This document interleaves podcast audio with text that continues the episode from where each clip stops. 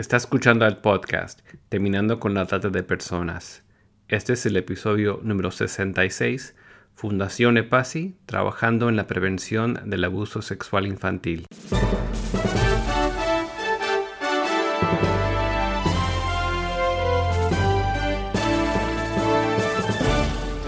Bienvenido al podcast Terminando con la Trata de Personas. Mi nombre es Gilbert Contreras y mi nombre es Virginia Contreras. A través de nuestros episodios, que se emitirán cada dos semanas, buscaremos empoderarlo a usted con herramientas para estudiar el asunto, ser una voz y hacer una diferencia para terminar con la trata de personas. Buenos días, Virginia. Buenos días, Gilbert. Hoy tenemos una entrevista para compartir con nuestra audiencia, ¿verdad? Sí, Hoy tomaremos contacto con Carla María Millán Pérez, licenciada en Relaciones Internacionales, especializada en Derechos del Niño, quien dicta capacitaciones y cursos para la Fundación EPASI para la formación de preventores del abuso sexual infantil.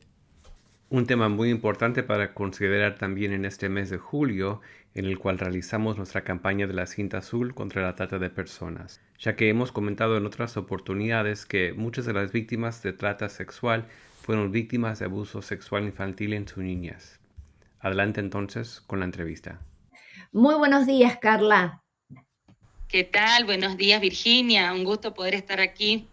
Carla, queríamos tomar contacto contigo en esta mañana para que nos estés contando cuál es la tarea que realiza la Fundación EPASI y si podés también contarnos eh, la génesis de esta organización. Bien, bueno, la Fundación EPASI, cuento las siglas, significan Equipo de Prevención del Abuso Sexual Infantil. Eh, nosotros nacimos en el año 1999 y trabajamos desde ese entonces con la prevención del abuso sexual infantil y la prevención del abuso en todas sus formas, abuso físico, eh, emocional y bueno, sexual sobre todo. Nuestro énfasis está en la prevención.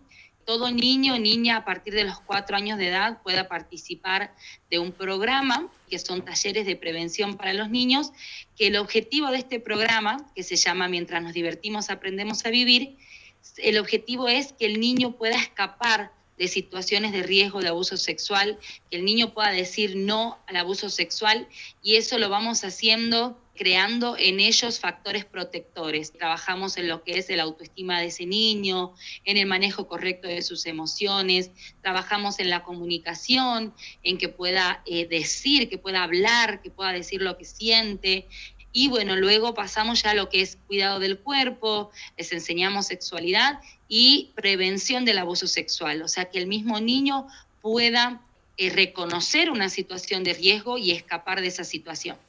¿Y dónde están ubicados? ¿Dónde se dan estos talleres? ¿Cómo se puede tener acceso a estos entrenamientos? Bueno, nosotros estamos en la provincia de Tucumán, en la capital, en San Miguel de Tucumán, Damos los talleres todos los años de forma gratuita. Este año, bueno, por la cuarentena no pudimos hacerlo en nuestra sede, pero lo que hemos eh, estado haciendo y todos estos años, desde el año 2010, que estamos formando preventores. ¿Qué es esto? Es formar personas que puedan hacer lo que nosotros hacemos con los niños, eh, darles prevención, dar los talleres. Entonces es un, una formación, una formación de, cinco meses, en donde eh, cada participante adquiere todo el material teórico sobre la temática de abuso sexual y todas las herramientas eh, prácticas para poder desarrollar los talleres en sus ciudades. Así que tenemos a lo largo y ancho del país eh, ya varias este, sedes del programa de prevención funcionando también en otros países. ¿sí? Tenemos en Paraguay, hasta también hemos llegado a Europa, en Suecia, con los talleres de, prevención. ¿Y ustedes tienen eh, la posibilidad de dar esta, estos entrenamientos online, o sea, en una plataforma de Internet, por si hay personas que quisieran sumarse para ser entrenadas por ustedes? Sí, sí, sí. En estos momentos ya hemos incorporado la modalidad 100% online para los cursos de formación de preventores del abuso sexual infantil y estamos por brindar uno que va a comenzar pronto. El 12 de agosto es el nuevo inicio del curso, 100% online. Para poder inscribirse o para poder este, conocer acerca del curso, tenemos nuestra plataforma que se llama epasieducación.com epasieducación.com. No obstante, para los que nos están escuchando de otras provincias o de otros países, podemos poner la información en el área recursos. Carla, queríamos también preguntarte, ¿cómo y dónde ocurre el abuso sexual infantil generalmente? Bueno, el abuso sexual en un 90% de los casos se da en el entorno cercano de la víctima, en el entorno cercano de ese niño o de esa niña. ¿A qué nos referimos con entorno cercano? A que el abusador es un pariente, es un vecino, es un conocido de la víctima. Esto quiere decir que de alguna manera el abusador ha establecido, entablado un vínculo con ese niño. Rara vez es como, como a veces se muestra en las noticias algún abuso este, sexual de bueno violento, de un desconocido. No, sino que el 90% de los casos se da por un conocido de la víctima.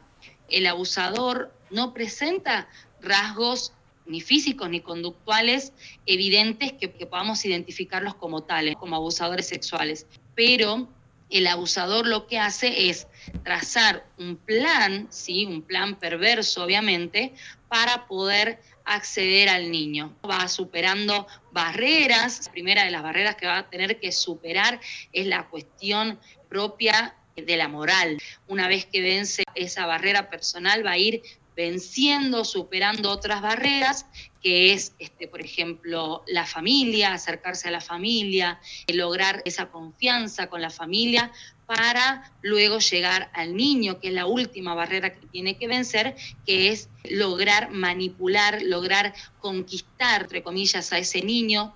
Y una vez que logra cometer ese abuso, va a perpetuar ese abuso a través del silencio, a través de la, de la amenaza, haciendo que ese niño no hable, no cuente, haciéndolo sentir a ese niño responsable de lo que pasa, culpable de lo que pasa.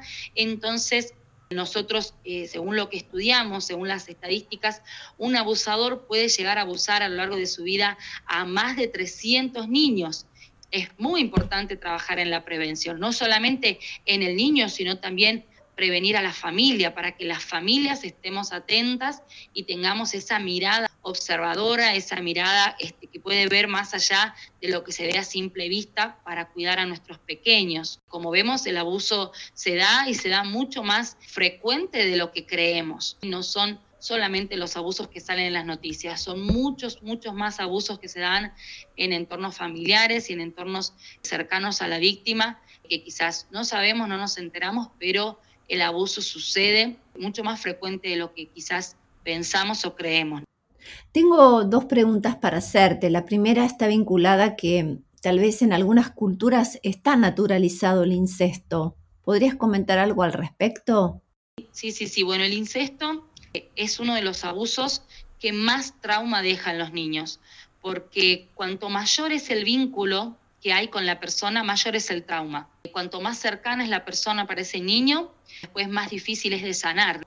Aunque nosotros estamos convencidos de que es posible la total recuperación de un niño o niña que ha sido abusado, de un sobreviviente de abuso sexual, pero el trauma va a ser mayor si el vínculo ha sido más cercano. En muchas culturas se ha naturalizado lo que es el incesto, pero eso es una excusa para perpetuar el abuso sexual. ¿Por qué? porque el abuso trae placer para solamente una de las partes, que es el victimario, que es el abusador.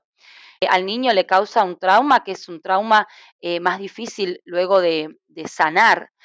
Y decíamos que cuando un niño eh, sufre el trauma del abuso sexual, va a ser mayor ese trauma cuando el vínculo es cercano culturas a veces tiene que ver con, con, los pueblos originarios, se presenta esta excusa, porque no es otra cosa que una excusa, no tiene que ver con eh, meramente con lo cultural o con lo religioso, sino que es para seguir permitiendo este tipo de delitos, porque es un delito. Un pueblo que está dentro de, un país donde se respetan ciertas leyes y convenciones internacionales, se sabe y justamente tienen el acceso a la información que antes no tenían, pero ahora la tienen, ese acceso a la información eh, de saber de que el abuso sexual es un delito, de saber que el abuso sexual daña, más allá de que es un delito o no, sino que daña a ese niño, a esa niña que está sufriendo abuso. Y cuando uno entiende que un hábito es nocivo para alguien, que un hábito es dañino para alguien, tiene la capacidad de cambiar ese hábito. El que no lo cambia es porque resulta en alguna ventaja para él. En este caso, ¿para quién? Para el que es el abusador de ese niño, de esa niña o de ese prejuvenil. Y voy a poner un, pequeño ejemplo de cómo eh, verdaderamente las culturas sí pueden cambiar. Si nosotros nos preguntamos si estas personas, determinadas culturas, tienen su celular, probablemente sí lo tengan, tengan un celular o tengan una televisión que corresponde supuestamente al mundo capitalista, a otro sistema que no tiene que ver con sus costumbres, con sus ideales, pero han adquirido cosas que tienen que ver con otra cultura se han adecuado a la nueva cultura, a este sistema, ¿no? A lo que tiene que ver con el avance tecnológico y demás. Entonces, estas personas, ¿por qué podrían dejar de lado sus hábitos este, culturales que tienen que ver con la comunicación y demás, adquiriendo, por ejemplo, un celular, adquiriendo cómo pueden cambiar en esta área, pero no cambiar en otra que va a redundar en una eh, perjuicio para alguien que es para esa víctima de abuso.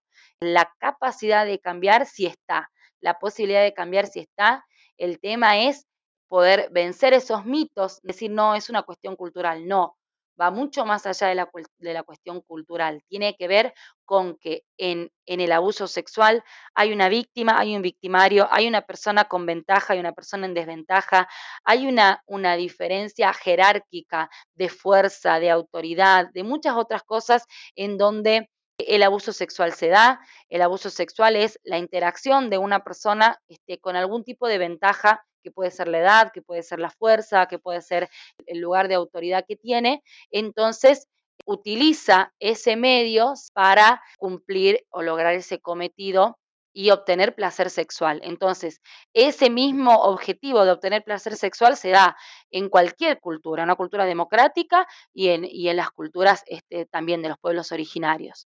Carla, ¿existen en los distintos países, puntualmente en Argentina, registros de delincuentes sexuales y específicamente de abuso sexual infantil? que eso es una ley que nosotros apoyamos totalmente, que tiene que ver con un registro de abusadores. Ese registro existe en, en, este, en algunos estados norteamericanos, en donde se puede acceder a ese registro de abusadores pero acá no lo tenemos y lo que suele suceder en Argentina muchas veces se cubre al abusador en vez de proteger a la víctima. Si vemos, por ejemplo, en las noticias que aparece encapuchado, el que no hay que ver por guardar su identidad, por resguardarlo es al abusador, mientras que la víctima muchas veces en las noticias aparece ¿no? el periodista, bueno, acá estamos en la casa de la víctima, acá hablamos con la madre de la víctima, eso habla de una revictimización y de exponer a esa víctima, mientras que el abusador está ahí cubierto, eh, guardado por la justicia, porque es inocente hasta que, se, hasta que se demuestre lo contrario.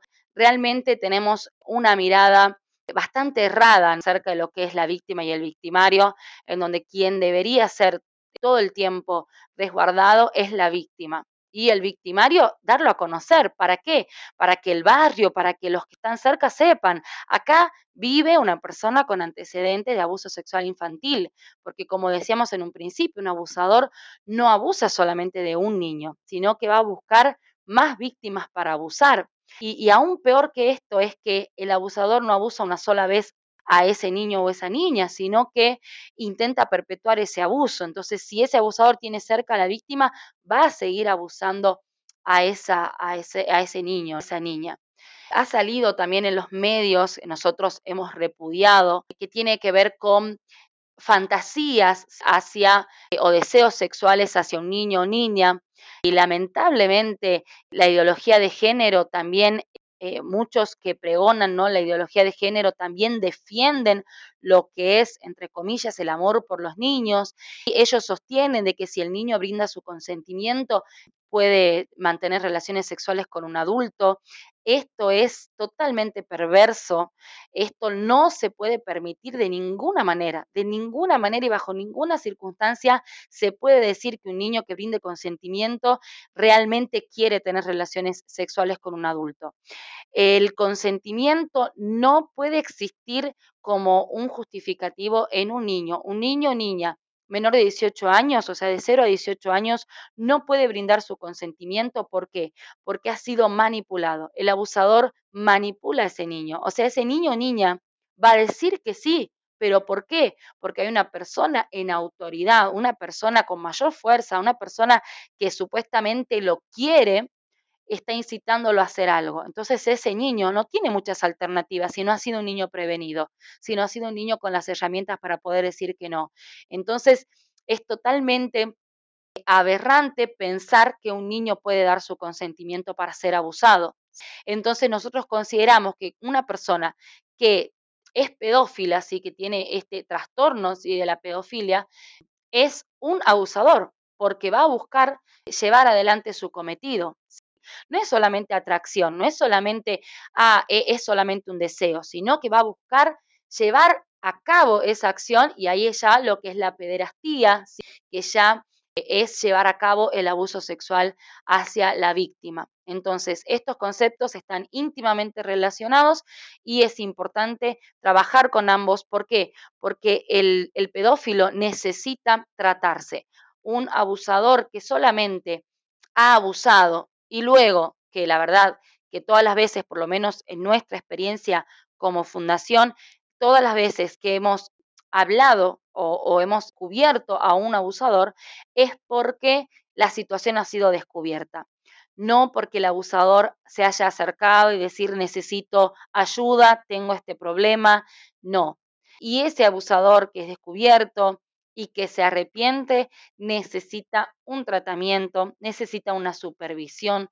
No es suficiente con que haya dicho, ah, bueno, eh, ha sido un desliz, eh, no lo quería hacer, eh, me arrepiento. No es suficiente. ¿Pero por qué no es suficiente? Porque el problema que tiene el abusador es que tiene una adicción que es la adicción sexual. Y esa adicción hay que tratarla, así como se trata a un alcohólico que quiere dejar el alcohol, va a ser tratado para poder dejar esa adicción. Y cuando la deja, ¿qué es lo que sucede? Tiene un seguimiento. Hay una persona que va a estar acompañando a esa persona para ver que no vuelva a caer, para supervisarlo de cerca, para ver a dónde va, a dónde se mueve. Igual con el, con el que ha sido este drogadicto. Bueno, el abusador tiene un tipo de adicción que es peor que cualquier otra adicción porque se encuentra adentro suyo. El alcohólico hay que sacarle algo externo, que es esa botella de alcohol, al drogadicto la droga, pero el abusador tiene una adicción que está adentro suyo y necesita con más razón ser tratado, ser ayudado para poder dejar esa adicción. Bien. ¿Podrías, Carla, darnos algunas herramientas más allá de los talleres que vamos a estar promocionando que brinda la Fundación de qué podemos hacer para prevenir el abuso sexual? como papás y como adultos, en cualquier entorno donde tengamos niños, tenemos que ser personas que actúen con prevención. Y prevenir, ¿qué es? No es tenerle miedo a cualquier persona que se acerque al niño. Prevenir es formar a un niño que pueda tener esa capacidad de, ante cualquier situación de riesgo, escapar. ¿Y cómo logra un niño escapar? El niño que más vulnerable es, es el primero que va a buscar el abusador. Si El abusador va a buscar un niño que tenga alguna carencia, ya sea económica, sea emocional, un niño que quizás no recibe afecto en su familia, ahí va el abusador, porque va a intentar llenar o cubrir ese vacío de ese niño. Entonces, ¿qué es lo importante? Lo importante es, como adultos, trabajar en fortalecer el autoestima primeramente de nuestros niños.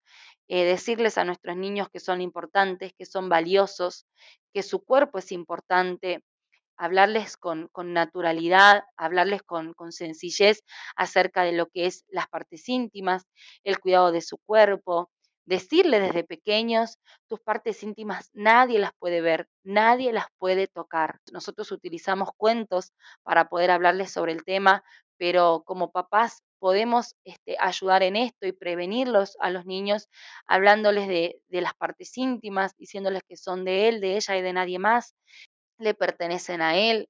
Uno de los factores protectores del abuso sexual tiene que ver el que el niño pueda expresar lo que siente, lo que le pasa, porque cuando un niño tiene esa libertad para decir lo que le pasa, eh, si algo malo le está sucediendo, él sabe a dónde va a recurrir y es a su familia, ¿verdad? Si tiene una mamá que lo escucha ese niño cuando, cuando cuenta sus tristezas, cuando cuenta que algo le ha pasado, seguramente ese niño va a recurrir a su mamá, pero si en la casa estamos reprimiendo las emociones de nuestros niños, ese niño no va a querer contar lo que siente. Entonces, en la casa donde se dice, no, no llores, no te enojes, y no se le permite al niño expresar sus emociones, lo estamos reprimiendo. Nosotros enseñamos que no hay emociones buenas y malas, eh, sino que lo importante es saber expresar esas emociones, decir, me siento triste por esto, por esto y por esto. Y como adultos, escuchar a ese niño, estar con ese niño y darle validez a lo que el niño diga, no subestimarlo, no ningunearlo. A veces también es muy importante trabajar en la comunicación.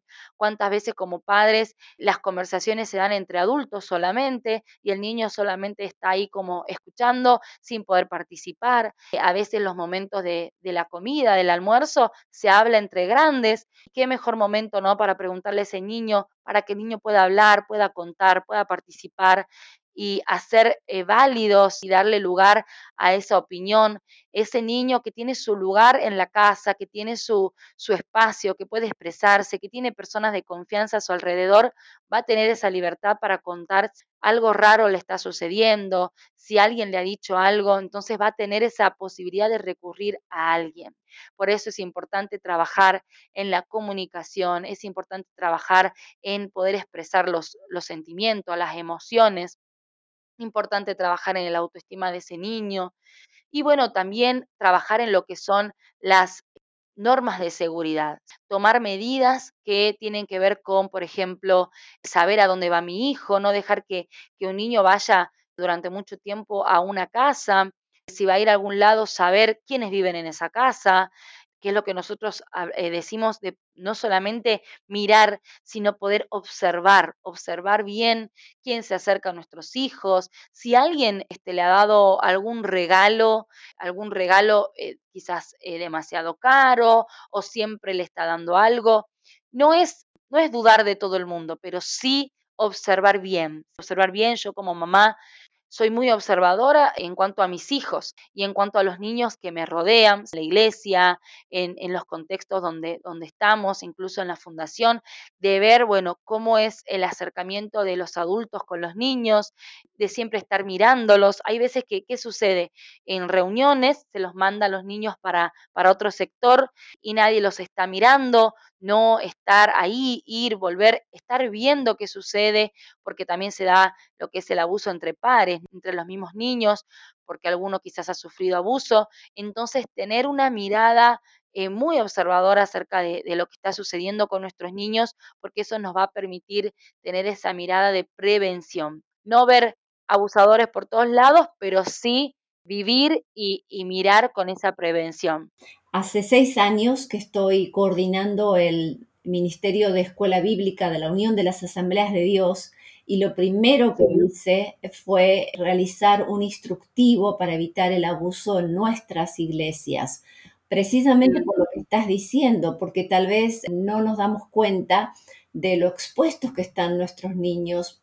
Como te comentaba, tal vez no tenemos un registro de abusadores, de pederastas en el país de Argentina, pero sí podemos estar haciendo entrevistas a los voluntarios para preguntarles de por qué quieren trabajar con niños, tal vez la disposición de nuestro edificio, tal vez los niños están solos en un aula, no hay un reglamento de cómo van al baño, están en, en aulas que no tienen ventanas, ese instructivo está siendo aplicado en nuestros entrenamientos de maestros de escuela bíblica. Carla, me quedé pensando en, porque también nosotros organizamos campañas en este mes de julio eh, organizamos la campaña de la cinta azul contra la trata de personas y una de las realidades es que muchas de las víctimas de trata han sido personas que han sido abusadas en su niñez, o sea que ya su identidad o un área de su autoestima está quebrantada, lo cual puede seguir luego un circuito de explotación sexual comercial.